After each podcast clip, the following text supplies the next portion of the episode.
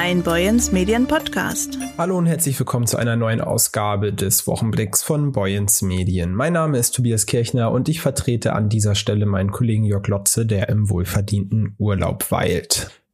Zu Beginn müssen wir uns leider einem Thema widmen, das viele Haider und Dithmarscher am Montag schockierte. Auf offener Straße wurde eine 37-jährige Frau von ihrem Ex-Mann erschossen, vor den Augen ihres Sohnes. Die beschauliche Klaus-Groth-Straße wurde so zum Schauplatz eines grausamen Mordes. Der Täter ließ sich anschließend zur Polizei fahren und stellte sich. Mittlerweile wurde bereits ein Haftbefehl gegen ihn erlassen. Am Dienstag wurde der Ehemann, der aus Chemnitz kommen soll und in Heide auf seine Frau schoss und diese tödlich verletzte, dem Haftrichter vorgeführt. Es erging ein Haftbefehl wegen des des Vorwurfs, einen heimtückischen Mord begangen zu haben. Beim beteiligten Fahrer besteht der Anfangsverdacht eines gemeinschaftlichen Mordes in Mittäterschaft. Da kein dringender Tatverdacht besteht, wurde gegen diesen kein Haftbefehl beantragt. Für Freitag, 4. November, also dem Tag, an dem dieser Podcast erscheint, hat der Heider Linkenratsherr Thomas Palm zu einer Mahnwache aufgerufen. Am Abend soll sie am Kaiser-Wilhelm-Platz, also unweit des Tatorts, beginnen. Wir machen weiter mit einem Blick in die Geschichtsbücher. Um genau zu sein, gehen wir ins Dithmarschen im 16. Jahrhundert. Zu dieser Zeit waren die Hansestädte für den Handel noch von großer Bedeutung. Auch die Region Dithmarschen war wichtig für Lübeck oder Hamburg. Mein Kollege Burkhard Büsing hat sich mit dem Historiker Stefan Brenner unterhalten. Wie war denn das Verhältnis ähm, der Dithmarscher zur Hanse im 16. Jahrhundert? Also ähm, man kann sagen, dass äh, Dithmarschen und die Hansestädte im 16. Jahrhundert, insbesondere Lübeck, äh, der wichtigste Kooperationspartner, ähm, politischer Kooperationspartner Dithmarschens eben im 16. Jahrhundert ist und ähm, Hamburg und Lüneburg als zwei weitere wichtige Hansestädte eben nachgeordnet auch eine wichtige bündnispolitische Rolle für Dithmarschen spielen. Und Dithmarschen zusammen mit diesen Hansestädten eine ganze Reihe von Konflikten austrägt mit dem dänischen König, mit den Herzögen von Holstein und Co. Und ähm, ja, für Dithmarschen da immer gewissermaßen die äh, Verteidigung der Quasi-Autonomie im Mittelpunkt stand. Warum war Dithmarschen für die Hanse interessant? Ähm, naja, also ähm, äh, Dithmarschen ist einfach ein wichtiger Bündnispartner für die gerade eben genannten Hansestädte, weil diese Hansestädte eben auch Konflikte mit dem dänischen König ähm, ausgetragen haben und äh, sich dadurch einfach als Bündnispartner quasi äh, angeboten hat, quasi prädestiniert war, ein, ein wichtiger Bündnispartner Lübecks, Hamburgs und Lüneburgs in den Konfliktlinien dieser Hansestädte mit dem dänischen König zu sein. Warum ähm, kippte das Verhältnis? Äh, wie kam es da zustande, dass, dass Dithmarschen letzten Endes ähm, nicht die Autonomie im 16. Jahrhundert halten konnte? Im Nachgang der ähm, Grafenfehde ähm, 1534 ähm, verschiebt sich so ein bisschen ähm, das Machtverhältnis im Ostseeraum zu Ungunsten Lübecks und damit eben auch zu Ungunsten ähm, des wichtigsten politischen Kooperationspartners Dithmarschens. Dithmarschens und ähm, Lübeck nimmt eine Neuorientierung eben nach der Grafenfehde vor, ähm, was dazu führt, dass das Bündnis mit Dithmarschen eben neu bewertet wird in Lübeck und äh, mit der Zeit eben dadurch äh, durch diese, ich sag mal, friedliche Neuausrichtung Lübecks, insbesondere Lübecks, einfach nach und nach an Bedeutung verliert und ähm, Dithmarschen eben nicht mehr der dieser entscheidende Bündnispartner ist, weil Lübeck eigentlich keine Konflikte mehr austragen möchte mit dem dänischen König. Und ähm, ja, Dithmarschen dann sozusagen als einer der wichtigsten Waffengefährten Lübecks nach und nach eben im Zuge dieser, dieser ähm, ja, außenpolitischen Neubewertung einfach auf Lübeck an Bedeutung verliert nach und nach. Die Grafenfehde, also äh, Machtstreitigkeiten sozusagen der, der Lübecker gegen äh, das dänische Königshaus, ganz äh, vereinfacht gesagt. Ähm, da musste also, wenn ich Sie richtig verstehe, Dithmarschen mitziehen und letztlich ähm, fiel Dithmarschen dann äh, neuen Lübecker Interessen zum Opfer oder ähm, und genau, einfach ne? fallen gelassen worden? Oder ja, ich verstehen? Fallen gelassen klingt gleich ein Oder ähm, und genau, einfach ne? fallen gelassen worden. Oder ja, verstehen? fallen gelassen klingt gleich ein bisschen hart, aber nachdem man eben viele, viele Jahrzehnte miteinander eng kooperiert hat, ähm, äh, gehen einfach die Wege ein bisschen auseinander. Und ähm, die einzige vitale Rolle, die Dithmarschen eben für das äh, lübecksche Bündnissystem gespielt hat, verliert eben im Nachgang dieses großen Konflikts, der eben auch für Lübeck äh, mit finanziellen Verlusten einherging, mit großen finanziellen Verlusten einherging, verliert ähm, Dithmarschen einfach nach und nach an Bedeutung, weil Lübeck eben keinen Krieg mehr führen möchte, zukünftig mit dem dänischen König. Und ähm, das war so ein bisschen das Fundament, militärisch zur Wehr setzt. Und das ist eben nicht mehr auf der Agenda Lübecks äh, nach äh, 1536. Von den Geschichtsbüchern gehen wir jetzt hoch hinaus ins Storchennest. Seit 50 Jahren setzt sich die NABU-Arbeitsschutzgruppe Storchenschutz für die Beobachtung und den Schutz der Weißstörche in Schleswig-Holstein ein. Seit 1984 ist dort Uwe Peterson an der Spitze. Mein Kollege Jan Ulm hat mit dem Dithmarscher Storchexperten gesprochen. Wir sind jetzt seit 44 Jahren aktiv und haben jetzt auch äh, einige Jahrzehnte dann auch aktiv mitverfolgt. Hat sich die Storchenpopulation insgesamt über die Jahre hinweg verändert? Also von, äh, als ich anfing, hatten wir eine abnehmende Population. Das ging ziemlich steil abwärts. Ich hatte im, als ich anfing, 78, hatte ich in meinem Bezirk 30 Paare. Im Minimum Ende der, des letzten Jahrhunderts waren es sieben. Äh, das hatte dann auch zur Konsequenz, dass eine Arbeit, die wir vorher gemacht haben, verboten wurde, nämlich das Beringen weil die, dadurch eine äh, Gefährdung für den einzelnen Storch gesehen wurde. Insgesamt hat die Population sowohl in Dithmarschen als auch Schleswig-Holstein etwa bis zum Jahr 2000 abgenommen. Wir waren Schleswig-Holstein weit auf 187 Paare runter, Dithmarschen auf 17. Und seit der Zeit haben wir wieder einen steigenden Bestand. In Dithmarschen sind wir im Jahr 22 auf 51 Paare wieder und in Schleswig-Holstein auf über 400. Woran liegt dieser Aufschwung? Ja, ein Teil können wir wohl darauf zurückführen, dass eine ein sehr schnell und unerwartetes, äh, eine sehr schnell und unerwartete Veränderung im Verhalten gegeben hat. Äh, denn wir haben jetzt ein, ich schätze schon einen größeren Anteil an sogenannten Westziehern, die also in Frankreich, Spanien überwintern, dadurch einen kurzen Weg haben, schnell wieder hier sind und die besten Reviere besetzen, entsprechende hohe Nachwuchszahlen haben.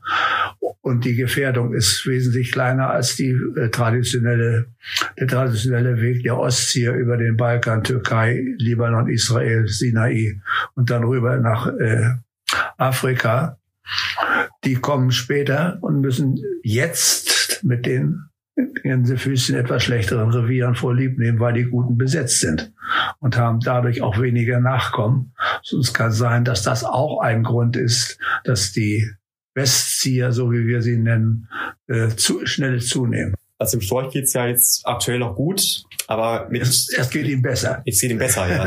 gut, ist, gut ist eine andere Frage. Ja. Dann müssten Sie äh, meinetwegen nach Kroatien, die Sava-Auen oder sonst wohin gehen, ja. wo die Stärke praktisch nur vom West runterfliegen, äh, 30 Meter und sich dann äh, an Kaulquappen oder sonst was vollfressen. Wir haben dort auch mal äh, tatsächlich schon mal beobachtet, dass sieben Junge groß wurden in einem Nest. Wenn ich, solange ich das hier mache, seit, seit über 40 Jahren, ich habe noch noch nicht einmal fünf Junge gehabt in einem erfolgreich in einem Nest. Vier schon, schon ab und zu mal, aber mehr auf keinen Fall. Ja, und jetzt die Aussicht. Kann ich schlecht beantworten. Eine Frage ist immer, wie kriegen die Störche genug Nahrung? Und das ist nun wieder abhängig von der Bewirtschaftung der Fläche oder der Flächen. Und das weiß ich nicht, wie das äh, weitergehen wird. Gerade in der jetzigen Situation. Da ist, nee, keine Prognose. Festlegen möchte sich der Storchexperte also nicht. Im Wesselburner Schlaflabor sieht es hoffentlich schon anders aus. Dort war mein Kollege Burkhard Büsing zu Besuch. Er sprach mit Ärzten und Patienten. Dr. Birgit Kamasur erklärt im Interview, warum Schlafstörungen überhaupt auftreten und was im Schlaflabor dagegen unternommen wird. Frau Suhr, wie gut haben Sie heute Nacht geschlafen? Ich habe heute Nacht sehr gut geschlafen. Sie behandeln ähm, Patienten, die ähm, nicht schlafen können, die unter Schlafstörungen leiden äh, und vermuten, dass es eben keine medizinische organische Ursache hat. Ähm, was ist denn die Hauptursache bei Schlafstörungen? Also die meisten Leute, die schlecht schlafen, haben aus irgendeinem Grund entweder Stress im Hintergrund und dadurch hat sich eine Schlafstörung entwickelt, weil wir durch Schlaf, äh, durch Stress auch schlecht schlafen können. Oder aber es sind Schichtgänger, die durch die Schicht aus dem Schlafrhythmus gekommen sind. Oder Leute, ähm, die sich zum Beispiel um Angehörige gekümmert haben, die gepflegt werden müssen, wo man nachts immer mal einen Anruf bekommt, so dass man nicht in den Tiefschlaf gerät.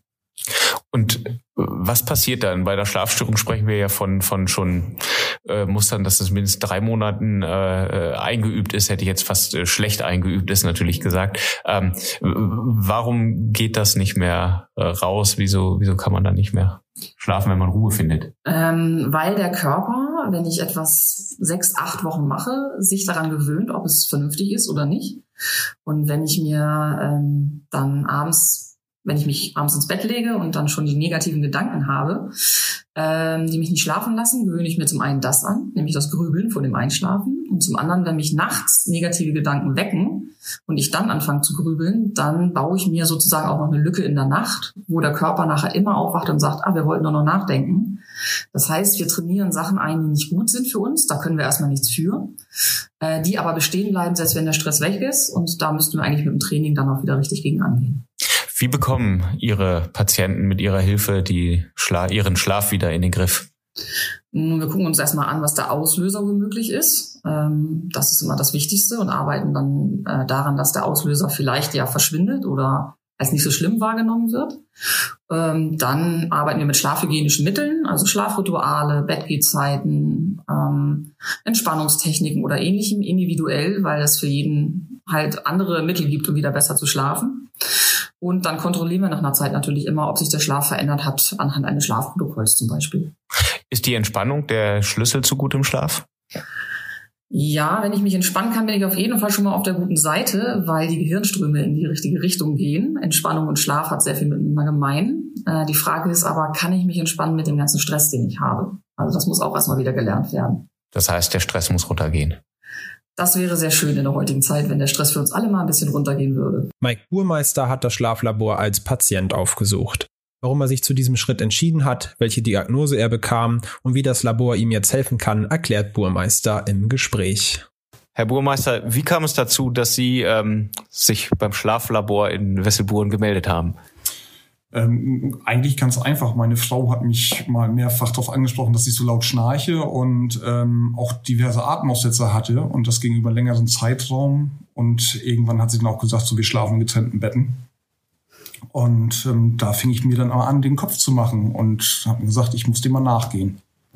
Sie haben ähm, eine Apnoe diagnostiziert bekommen und haben Atemaussetzer gehabt. Ähm, wie war für Sie der Moment, als äh, Ihnen das offenbart wurde, dass Sie tatsächlich äh, nachts mehrmals nicht atmen? Also für mich war das äh, erschreckend zu sehen auf dem Diagramm, wie viele Atemaussetzer das waren. Das waren ja doch so gut über 20. Ähm, oder auch wie weit der Sauerstoffgehalt runtergeht äh, während meiner angeblichen Schlafphase. Und ähm, das war für mich wirklich ein einschneidendes Erlebnis und hat nach äh, Veränderung geschrien. Was hat sich seit der Diagnose für Sie verändert? Also ich habe seit Anfang diesen Jahres ein sogenanntes Schlafgerät, ein Schlaftherapiegerät äh, mit Schlafmaske dadurch ähm, habe ich dann, dann für mich das Empfinden oder die, die, die Erfahrung gemacht, ich schlafe wesentlich besser aus, bin morgens beim Aufstehen ausgesuchter, ähm, habe keine Begleiterscheinungen mehr, also bin entspannter, keine tagsüber Müdigkeitsanfälle mehr und eigentlich dadurch durch ja positive Erfahrungswerte oder positive Ergebnisse kann ich ist, ist es nicht furchtbar ungemütlich, mit der Maske schlafen zu müssen? Sagen wir es so, am Anfang war es wirklich, wirklich gewöhnungsbedürftig, aber das ging nach zwei, drei Tagen oder einer knappen Woche ging es wirklich vorbei und mittlerweile kann ich in jeglicher Position mit meiner Maske schlafen. Gut, dass sie da mal verrutscht nachts, dass man sie mal gerade drücken muss, das ist kein Thema, das macht man automatisch im Schlaf. Was ist so eine Schlafapnoe überhaupt und ist Schnarchen bereits ein Warnsignal? Die Antwort darauf hat Dr. Johann Wasmut Langanke. Herr Langanke, äh, wie komme ich heute Nacht zu einem guten Schlaf? Indem Sie sich von Tag lösen, gezielt, bewusst und äh, sich die Zeit nehmen, eben äh, das Gehirn zur Ruhe zu bringen und erst dann ins Bett gehen, wenn sie merken, es sind jetzt alle Probleme des Tages gelöst oder verschoben auf den nächsten Tag. Sie behandeln hier im Schlaflabor ähm, Patienten, die an Apnoe leiden. Ähm, woran mangelt es bei ihrem Schlaf? Am richtigen Rhythmus des Schlafes, der äh, in Zyklen verläuft und diese Schlafzyklen werden durch die Apnoe-Phasen ständig unterbrochen und äh, man hat ist nicht ausgeruht, wenn man nicht drei bis vier dieser Schlafzyklen ungestört durchschlafen hat. Äh, wie finden Ihre Patienten hierher? Ähm, genau die Frage, äh, ist es auf Schnarchen zurückzuführen? Ja, meistens durch, durch Schnarchen und durch die Ehefrauen. Die sind halt schon unsere wichtigsten Zuweiser. Und äh, manchmal geht es eben auch über die Umwege zum Hals-Nasen-Ohrenarzt und dann zu uns. Aber äh, meistens sind es eben das, die äh, Partner, die durch das Schnarchen gestört werden. Wenn mich meine Partnerin, mein Partner auf mein Schnarchen schon mal hingewiesen hat, sollte ich dann tatsächlich auf jeden Fall mal zum Arzt gehen und das überprüfen lassen. Äh, da würde ich erstmal dazu raten, äh, mir eine App zu kaufen und das Schnarchen selber aufzunehmen. Denn da kann man schon ganz, ganz äh, gute Erfahrungen oder äh, Schlüsse draus ziehen. Äh, die fassen eine Nacht auf einem Bildschirm zusammen und man sieht dann, wie oft und wie laut man schnarcht. Und das wird einen dann schon zum Arzt bringen oder eben man wird feststellen, es ist gar nicht so schlimm. Und äh, das äh, ist mehr ein Problem des Partners, der selbst nicht gut schlafen kann. An dieser Stelle hoffe ich einfach mal, dass Sie heute Abend gut schlafen werden. Mit dem Boyens Medien Podcast war es das für diese Woche. Ich melde mich am nächsten Freitag wieder. Haben Sie ein schönes Wochenende. Der nächsten Freitag wieder. Haben Sie ein schönes Wochenende. Der